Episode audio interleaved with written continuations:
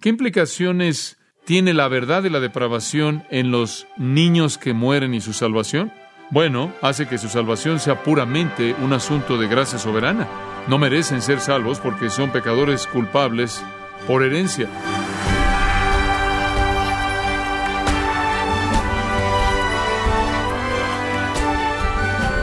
La condición de que hablamos es la que se describe en Romanos 1.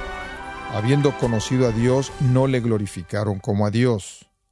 Cuando alguien tiene la capacidad de rechazar a Dios, estimado oyente, y seguir en su pecado, ha llegado a la edad de responsabilidad. A partir de ese momento, Dios lo hace responsable de sus pecados. Los niños o bien los bebés, los infantes, no tienen esa característica, por lo tanto gozan de un privilegio especial de parte de Dios. El día de hoy el pastor John MacArthur continúa explicándonos cómo es que la Biblia nos está enseñando esto. Esta es la segunda parte de un tema que comencé la, la noche del domingo pasado, la salvación de los bebés que mueren. A manera de resumen, lo que vimos la semana pasada, todos los que mueren sin alcanzar la condición de responsabilidad son perdonados como una expresión de gracia y salvados por Dios a través de la obra de Jesucristo, siendo elegidos por gracia soberana, inocentes de una rebelión deliberada e incredulidad en contra de Dios, y por lo tanto de acumular una vida de obras pecaminosas mediante las cuales serían condenados justamente a un castigo eterno. Eso es lo que enmarcamos en nuestro último mensaje. Ahora, quiero oír algunas escrituras que apoyan esto porque quiero que entiendan cómo la Biblia habla de esto. Este es un material muy útil. Realmente nunca lo he hecho en el pasado, aunque sé lo que creí y lo he tocado aquí y allá, pero nunca he leído tanto y he sintetizado tanto en mi propia mente lo cual voy a tratar de destilar y les voy a tratar de dar una parte de esto. Quiero que veamos el Antiguo Testamento y el Nuevo Testamento, muy bien, y cada uno de estos bajo tres encabezados, inocencia, posesión y salvación. Y estas no son categorías particularmente brillantes, simplemente son maneras simples en las que podemos dividir el material. Vamos a ver el Antiguo Testamento y vamos a ver la categoría de la inocencia, después la categoría de la posesión, después la categoría de la salvación. Y vamos a hacer lo mismo con el Nuevo Testamento. Y creo que esto les va a ayudar mucho, mucho. Vamos a comenzar en el Antiguo Testamento. Y lo que estamos buscando en el Antiguo Testamento son pasajes que indican que estos pequeños delante de Dios son inocentes. Y esto es que no tienen culpabilidad, por la cual el juicio divino es el castigo juicio. Ahora regresemos a Deuteronomio capítulo 1. Y obviamente no puedo no puedo presentarles todo, no puedo enseñarles todo lo que hay en estos pasajes, pero realmente vamos a tratar de concentrarnos en las declaraciones clave que se hacen porque necesitamos cubrir varios de estos. Deuteronomio capítulo 1 versículo 39. Obviamente estamos en el contexto de la historia de Israel. Han pecado contra el Señor, como dice el versículo 41. Versículo 37 dice, el Señor está airado, está enojado contra ellos y versículo 39 de Deuteronomio 1 dice, y vuestros niños de los cuales dijisteis que servirían de botín, y vuestros hijos que no saben hoy lo bueno ni lo malo, ellos estarán allá, y a ellos la daré, y ellos la heredarán. Ahora permítanme darles aquí, explicarles lo que está pasando. Están listos para entrar en la tierra. Han salido de Egipto, listos para entrar en la tierra de la promesa, y Dios les dice, estoy enojado con ustedes, pecaron y no necesito entrar a la lista de pecados que cometieron mientras que estaban en el desierto, incluyendo el becerro de oro, los pecados de incredulidad acerca de los espías entrando a la tierra y la gente que no creyó. Pero lo que necesita entender aquí es que Dios básicamente les dijo, ustedes no van a entrar a la tierra, ustedes no van a entrar debido a su rebelión deliberada, debido a su pecado deliberado. Pero sus pequeños que dijeron que se convertirán en un botín si entrarían ustedes y tomaran la tierra, aunque les dije que yo pelearía por ustedes y con ustedes, sus pequeños que en este día no tienen conocimiento del bien y del mal, ellos van a entrar y se las voy a dar a ellos y la van a poseer. Y lo que Dios está diciendo es su rebelión, su rebelión hace que ustedes pierdan esta bendición. Se las voy a dar a ellos porque ellos no llevan, no tienen la misma culpabilidad que ustedes tienen. Esto no quiere decir que no estaban depravados. Todos los que nacen están depravados.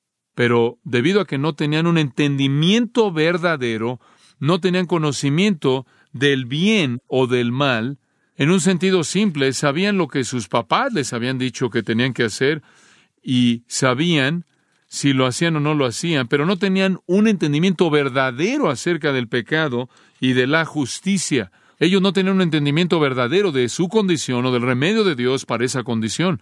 No tenían un entendimiento verdadero de la rebelión y la incredulidad. Y Dios dice entonces, debido a que realmente ellos no conocen el bien o el mal de la manera en la que ustedes lo conocen, ustedes no van a entrar a esa tierra y ellos sí. Y en un sentido Dios bendijo su inocencia. Ahora, pase a Jeremías 19, 4. Porque me dejaron y enajenaron este lugar y ofrecieron en él incienso a dioses ajenos. De nuevo, ustedes conocen la historia de Jeremías, ustedes conocen que Dios llamó a Jeremías a ser un profeta y Jeremías debía venir y hablar de juicio del exilio de Jerusalén, el juicio que iba a caer sobre Judá, el reino del sur y Jerusalén, lo conocemos como la cautividad babilónica. Y esta es tan solo una repetición de lo mismo. Me han dejado, enajenaron este lugar, en otras palabras, ellos lo han hecho un lugar de idolatría, y ofrecieron en él incienso a dioses ajenos, los cuales no habían conocido ellos ni sus padres, ni los reyes de Judá, y llenaron este lugar de sangre de, escuche esto, inocentes. Ahora, ¿quiénes son los inocentes? Bueno, el mejor entendimiento de este pasaje es que se refiere al sacrificio de bebés, porque en el siguiente versículo edificaron lugares altos a Baal para quemar con fuego a sus hijos en holocaustos al mismo Baal, cosa que no les mandé, ni hablé, ni me vino al pensamiento. Ustedes incineraron a sus bebés ahí en el fuego de Moloch. Pero lo que creo que observo aquí es que estos son llamados inocentes, inocentes. Ustedes quemaron a los inocentes. Dios los vio como inocentes, aunque no son bebés bautizados de, entre comillas, padres creyentes, estos son hijos de idólatras. Ellos habrían estado fuera de la fe de Israel, aunque eran el pueblo judío. Ellos habrían estado afuera de la voluntad de Dios. Ellos serían, en esencia, judíos paganos que estaban adorando ídolos, quemando a sus bebés. E inclusive los bebés quemados de idólatras son vistos aquí como inocentes. Esa es la evaluación de Dios de ellos. Ahora pase a, al pequeño profeta Jonás.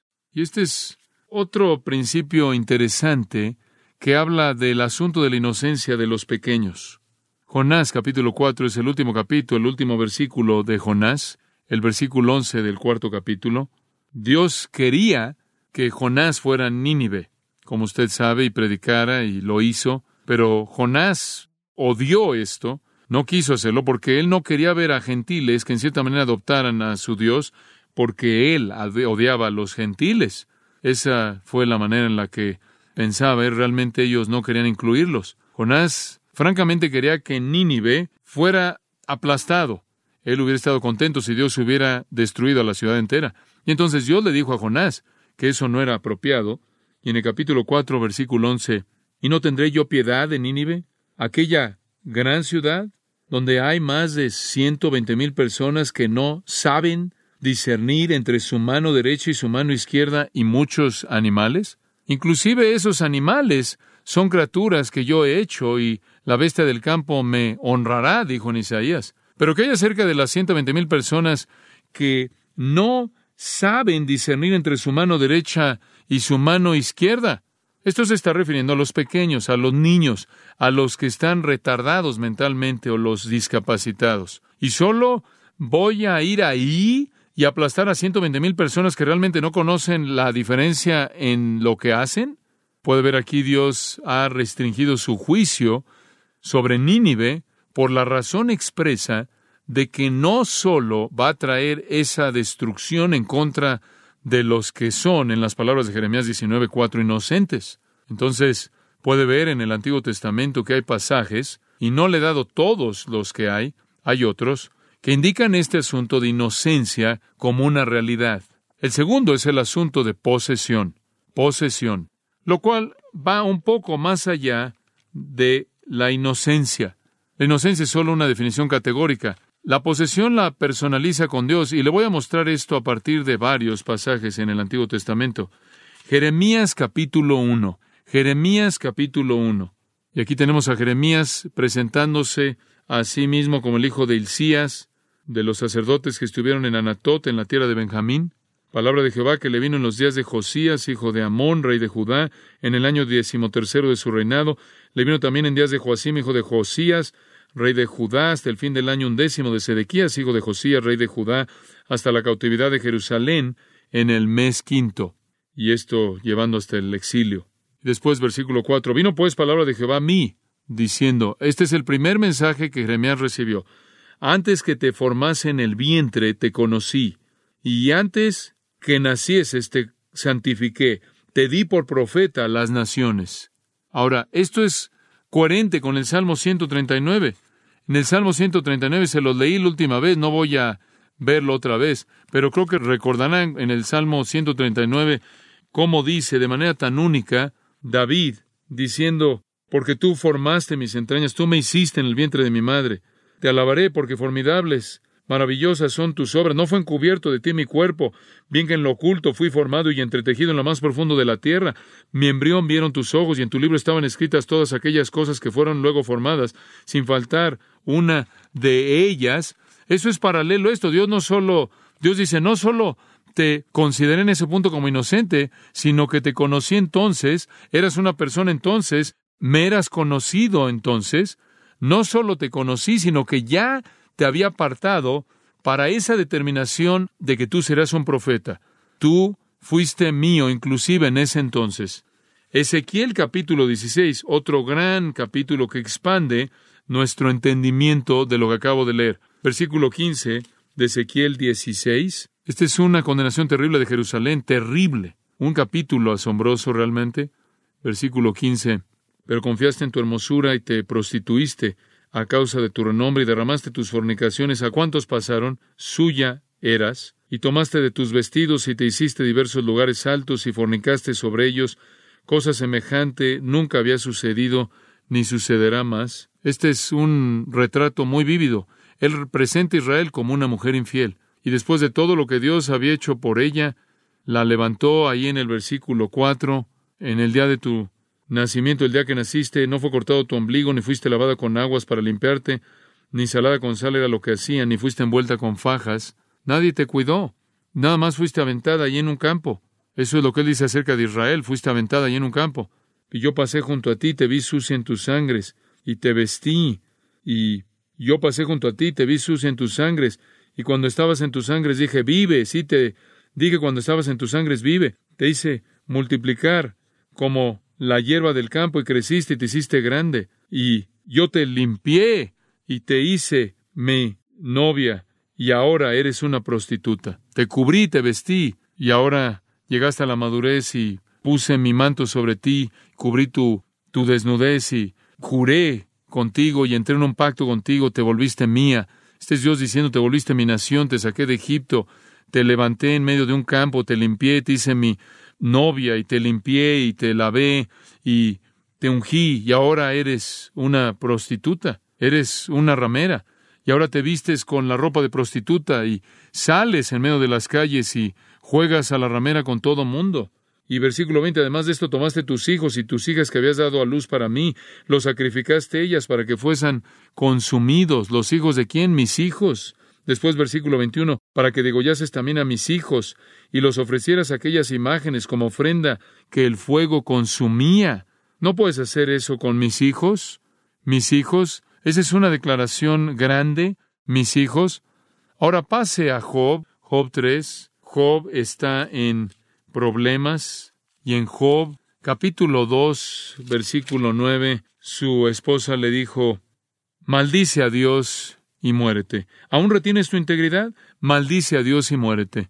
Simplemente maldice a Dios y muérete. No puede empeorar esto. Dios no puede ser más duro contigo de lo que has sido. Simplemente maldice a Dios y muere. Y Job no escuchó a su esposa. Versículo 10 dice, en todo esto no pecó Job con sus labios.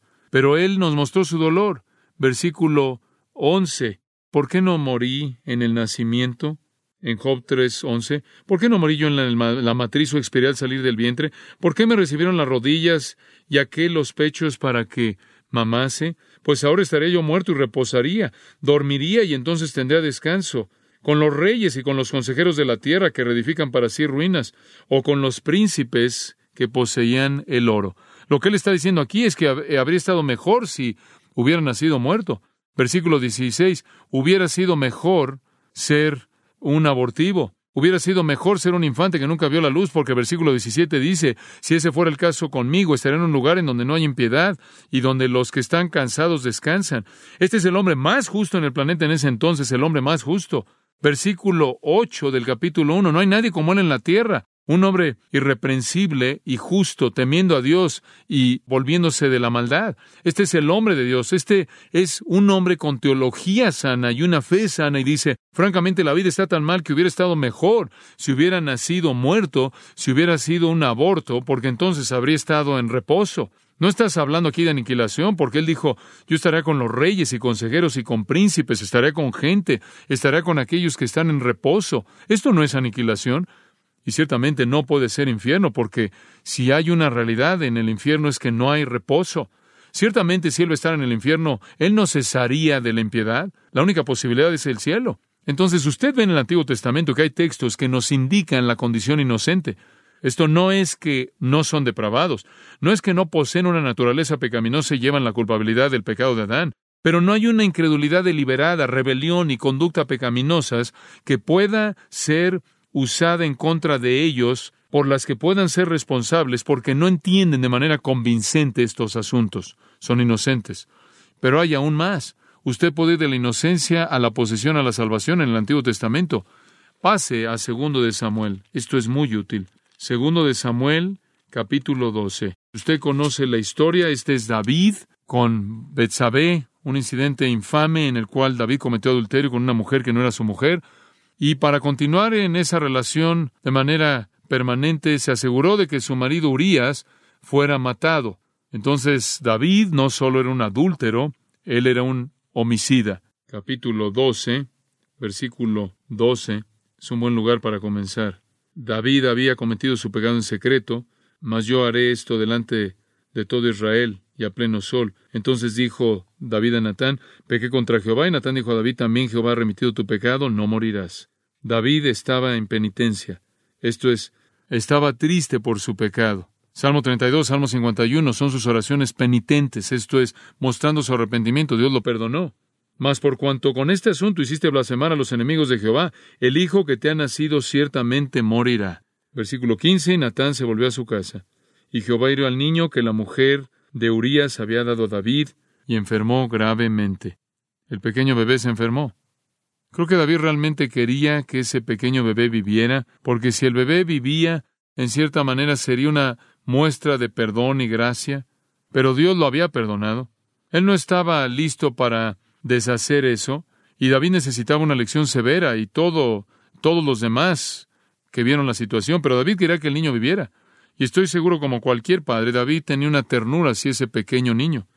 Y entonces en el versículo 16, entonces David rogó a Dios por el niño y ayunó, David, y entró y pasó la noche acostado en tierra.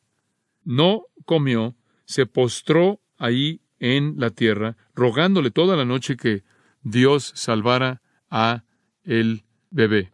Y se levantaron los ancianos de su casa y fueron él para hacerle levantar de la tierra, mas él no quiso ni comió con ellos pan. Y al séptimo día murió el niño, pasó una semana. Este es un hombre que está en dolor intenso, en oración intensa. Versículo 18. Y al séptimo día murió el niño.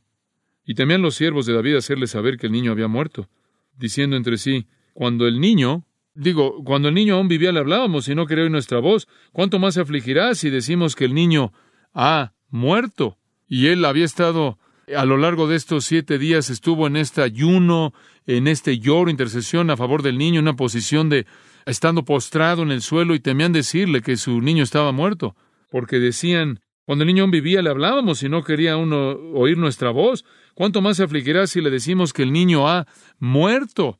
Lo vieron tan afectado por el dolor y el sufrimiento de una manera tan profunda, por la muerte que se esperaba del niño, que temían que si le decían que el niño estaba muerto se podía quitar su propia vida. En su mente, él había entregado su sentido entero de bienestar a la vida de ese niño. Simplemente no le podemos decir. Él se puede hacer algo a sí mismo, se puede dañar a sí mismo. Versículo 19, más David viendo a sus siervos hablar entre sí entendió que el niño había muerto. Ahora estos son siete días de estar orando y ayunando y postrado toda la noche, la noche rogando con Dios tan intenso que los siervos tenían miedo aún de decirle que el niño había muerto por temor de que se pudiera quitar su propia vida. Ellos vieron lo triste que estaba. Entonces David le dijo a sus siervos, ¿Ha muerto el niño? Y ellos respondieron, ha muerto. Versículo 20. Entonces David se levantó de la tierra, se lavó y se ungió y cambió sus ropas después de haber estado ahí siete días. Este es un ejemplo de oración en el Antiguo Testamento. Se levantó de la tierra y se ungió y lo que hizo es, es que se lavó, se ungió a sí mismo. Esencialmente significa que se bañó, se puso el perfume que usaba, lo que se ponía en su cabello, lo se peinó, cambió su, su ropa, lo cual indica que él probablemente no lo había hecho por siete días. Y vino, entró a la casa de Jehová y adoró. ¿Qué?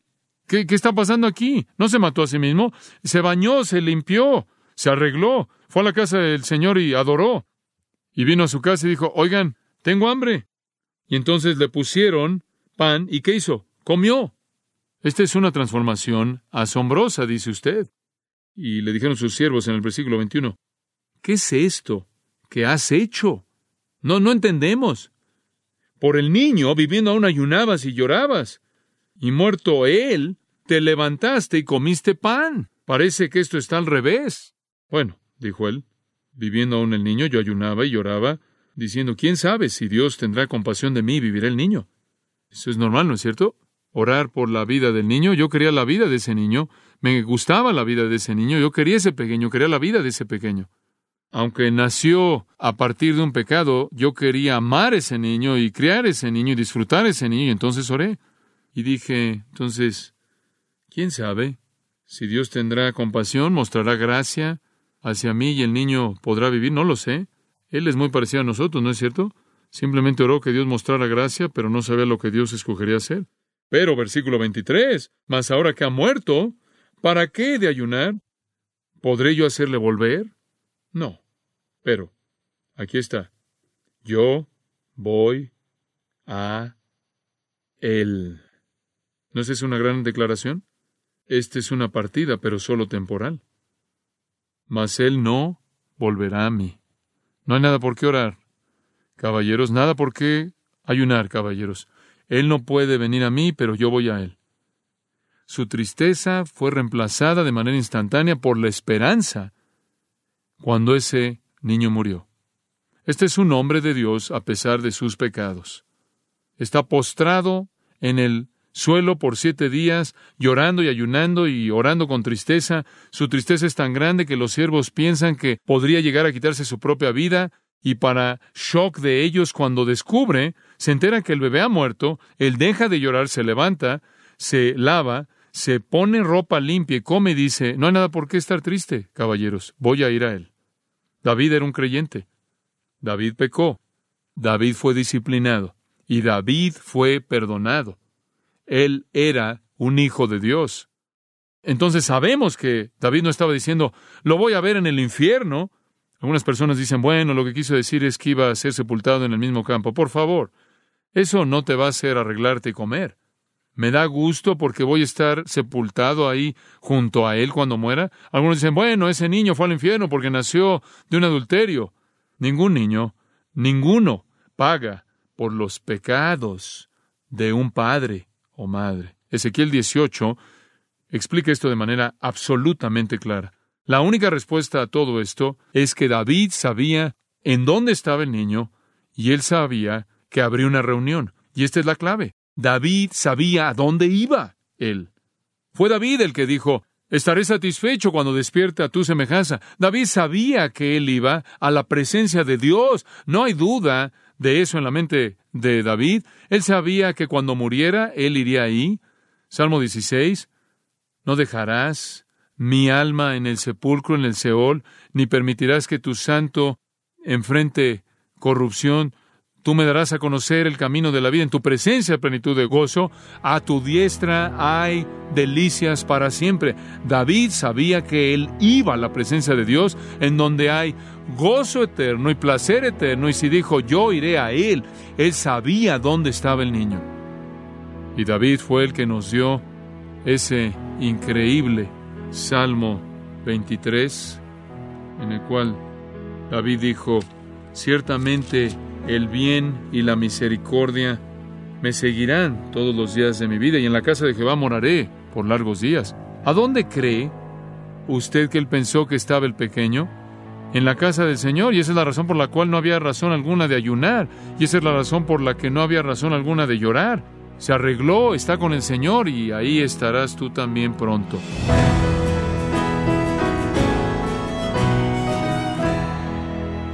Nuestro mejor estado es al lado de Dios.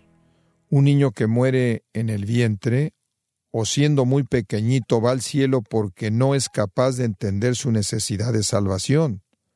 A diferencia de un adulto que no lo entiende, un niño no tiene la capacidad para hacerlo. Por lo tanto, no puede ser responsabilizado como lo es un joven o un adulto. De esta forma concluimos el estudio de hoy en gracia a vosotros. Estimado oyente, recuerde que tenemos a su disposición el libro Salvo sin lugar a dudas, escrito por John MacArthur, en donde se examinan las escrituras para descubrir la verdad sobre la salvación. Puede obtener su copia en gracia.org o en su librería cristiana más cercana. Recuerde, estimado oyente, que usted puede bajar todos los sermones del pastor John MacArthur que tenemos gratuitamente o adquirirlos si quiere usted obsequiarlos a otros en nuestra página en gracia.org. Ahí también hay otros recursos gratuitos que usted puede acceder, como artículos, preguntas y respuestas que sin duda despejarán dudas en sus incógnitas o en sus momentos aquellos en que hay temas no fáciles de comprender. Recuerde gracia.org. Si tiene alguna pregunta o desea conocer más de nuestro ministerio, como son todos los libros del pastor John MacArthur en español o los sermones en CD que también usted puede adquirir, escríbanos y por favor mencione la estación de radio por medio de la cual usted nos escucha en gracia a vosotros. Es importante conocer no solo el país y ciudad de donde usted nos escucha, sino también la radio. Para quienes contactan nuestro ministerio por primera vez, pueden solicitar una copia del mensaje de promoción sin costo alguno, un mensaje por oyente únicamente. Si usted vive en los Estados Unidos o Puerto Rico, escríbanos a Gracia Vosotros, P.O. Box 4000, Panorama City, California 91412. O puede escribirnos a través del siguiente correo electrónico radio arroba gracia punto org. Le damos las gracias por su tiempo y sintonía en nombre del pastor John MacArthur y del personal. Y le comento que estamos orando para que Dios continúe extendiendo su gracia en usted mientras nos acompañe en la próxima edición para continuar desatando la verdad de Dios un versículo a la vez aquí en gracia a vosotros.